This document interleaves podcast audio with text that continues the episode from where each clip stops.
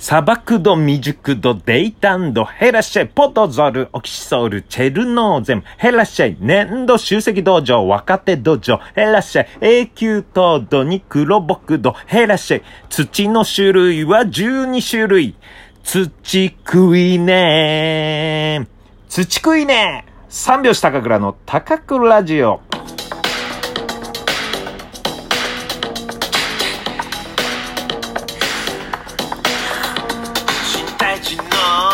ご機嫌いかがでしょうか？お笑い芸人漫才師の三拍子高倉涼です。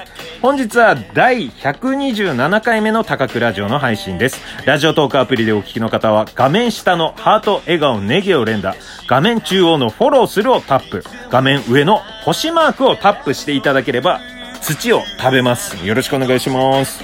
最近土触ってますか？ただ単にですね、寿司食いねえから土食いねえっていうのをね、えー連想しまして、えーその前に土の種類調べてみたんですよ。そしたら12種類しかないんですって。土の種類。うん、その12種類をこう、ただただ寿司食いねえの歌に乗せて発表したというオープニングでございました。はい。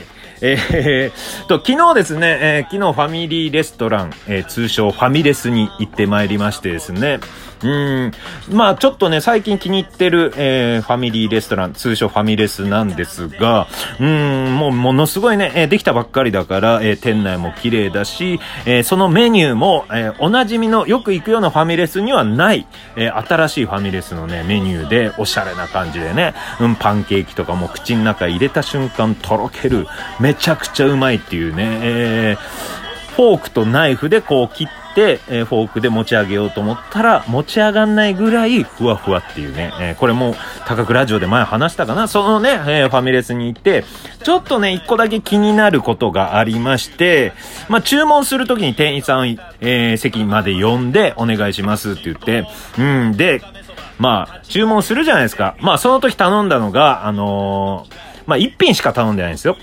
フルーツウィズアイスコーヒーっていうね、ちょっとおしゃれな、アイスコーヒーの中にフルーツがいっぱい入ってる。まあ、ワインにフルーツがいっぱい入ってるサングリアみたいなもんですよ。うん、それのアイスコーヒーバージョン、フルーツウィズアイスコーヒーを頼みたくてですね。まあ、これを頼むのもちょっとね、恥ずかしいかなって思う感じで、洒落たの頼むなっていうね、うん、勝手に思っちゃうんですけど、で、それで、まあ、店員さん来て、フルーツウィズアイスコーヒーで、お願いしますって言ったんですよ。そしたら店員さんは当然ね、えー、フルーツウィズアイスコーヒーですね。かしこまりましたって言って、はい、お願いしますって僕は言いますよね。そしたらその後店員さんが、ご注文確認いたします。フルーツウィズアイスコーヒーでよろしかったでしょうかって言うから、はい、お願いしますって。なんか一回多くない？って。一回多くない？これ。うん。ちょっとなんか、だって、まあこれ何品も頼むんだったら、まあ確認ね、した方がいいし、うーん、なんかガレットとかもあったから、ガレットで、とか、で、えーフルーツウィズアイスコーヒー食後に、えーパンケーキ、えーホイップのせいとかね、そういう、うん、ややこしいやつだったら、まあ確認も必要だけど、うん、まあマニュアルなんでしょうね。うん、まあ他のファミレスとかでもたまにありますね。うん、一品しか頼んでないのに、うん、フルーツウィズアイスコーヒーでお願いします。フルーツウィズアイスコーヒーですね。で、えーかしこまりましたで、もう、これ確認終わってますよね。僕が一回フルーツウィズアイスコーヒーでって言って、フルーツウィズアイスコーヒーですねって言い返したこと、聞き返して、僕がはいって言ったことで、もう確認は終わってんのに、さらにご注文確認いたします。フルーツウィズアイスコーヒーでよろしかったでしょうか？はいって。一回多いなっていうね。うん。まあ、うん、別に、それでね、激怒とかもないし、腹立つなとかもないんだけど、店員さんが大変じゃないかなっていうね、毎回これをしてたらっていうね。うん。そうそうそう。まあ、あの、いっぱい頼んでも、いや、確認いいからってね、言う方もいますよね。うん僕もね、ファミレス、ジョナサンというところでね、えー2年間アルバイトしてたから、ホールでね、うん、アルバイトしてたから、まあ、ホールの気持ちはめちゃくちゃわかるんですよ。うん。まあ、あの、お会計でね、えー1万円いただいて、お釣りを返す前に寝てしまったというね、えーそういうエピソードもあるぐらいの、えー店員だったんだけど、まあね、あの、気持ちはわかるんです。あと、マニュアル通りにやらなきゃってね、絶対確認してくださいよってね、あの、言われてると思うんですよ、トレーニングの時とかも。でもまあ、一品の時はいいんじゃないかなと。うん、これが例えばドリンクバーだったとしても、えー、ドリンクバーお願いします。はい。ドリンクバーですね。かしこまりました。ご注文繰り返します。ドリンクバーでよろしかったですね。はい。だとな、一回多いんだよね。10秒多い。うん。まあなんか、コントとしてありそうだけどね。うん、ファミレスコントとかファミレス漫才コントで。いや、いいよっていうね。うん。それ、2、3回繰り返したらもうギャグになるしね。うん。えー、で、もう料理運んで、じゃあハンバーグエビフライお願いします。ハンバーグエビフライですね。かしこまりました。ご注文繰り返してよろしいですね。か、ハンバーグエビフライでよろしかったですかはい。ハンバーグエビフライでよろしくお願いします。で、えー、作ってお待たせしました。ハンバーグエビフライです。あ、ありがとうございます。ご注文確認してよろしいですか？ハンバーグエビフライでよろしいですねと。もう、そこまでね、聞いたりすれば、うん、笑いになるかもしんない。うん。えー、お会計の時とかもね。えー、ハンバーグエビフライ780円です。はい、780円です。はい、えー、1000円いただきます。ハンバーグエビフライでよろしかったですか？はい、ハンバーグエビフライで。とかね、もうそのぐらい繰り返したら、ちょっと面白くなってくるかもしれないですね。うん。まあこれを聞いてるね、えー、ファミレスの、えー、店員さん。まあマニュアルがあるかもしれないけど、一品の時は一回聞き直して終わりでいいと思います。うん、まあそれぞれね、あるかもしれないでね。うん。えー、と、あとですね、あのー、月曜日、えー、こうしたらいいんじゃないのコーナーです。はい。あのー、まあ、毎週ですね、曜日によって、毎日、うん、ちょっとね、えー、企画のコーナーが決まってるんですよ、この番組。うん、でも、もうそろそろ、あの、皆さんからの、えー、メッセージがちょっと少なくなってきたんじゃないかなと思うので、うん、まあ今127回だから、まあ150回ぐらいになったらちょっと、うん、考えましょうか。うん。企画のコーナーとかも、うん、ちょっと変えようかなと思います。えー、高くラジオもリニューアルしてね、どんどん新しく、うん、楽しくね、えー、まあずっと聞いて、うん、いても楽しい感じのラジオさせていただきます。基本は、まあ日記感覚で喋ります。えー、そんな中ですね、えー、メッセージいただいております。ラジオネーム企画書さん、企画書さん。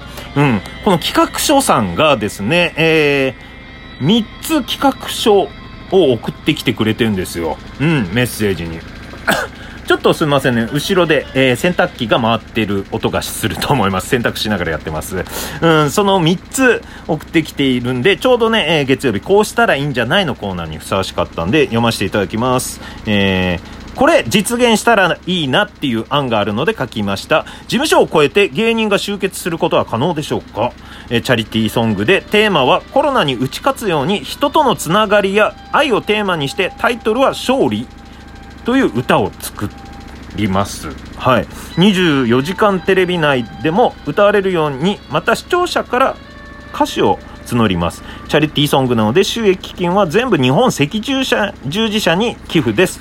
期間限定です。映像特典でメイキングありです。ジャニーズがミスチルの桜井さんが提供していたので、三拍子さんたちは福山雅治さんです。福山雅治さんはスタッフの身内の不幸があった時にお花を贈るような方なので多分企画を説明すれば快諾していただけると思っています。話題性はありますよね。これ実現したらいいですね。事務所枠を超えて芸人集結なのでこちらも話題性がありますね。一応企画案です。よろしくお願いします。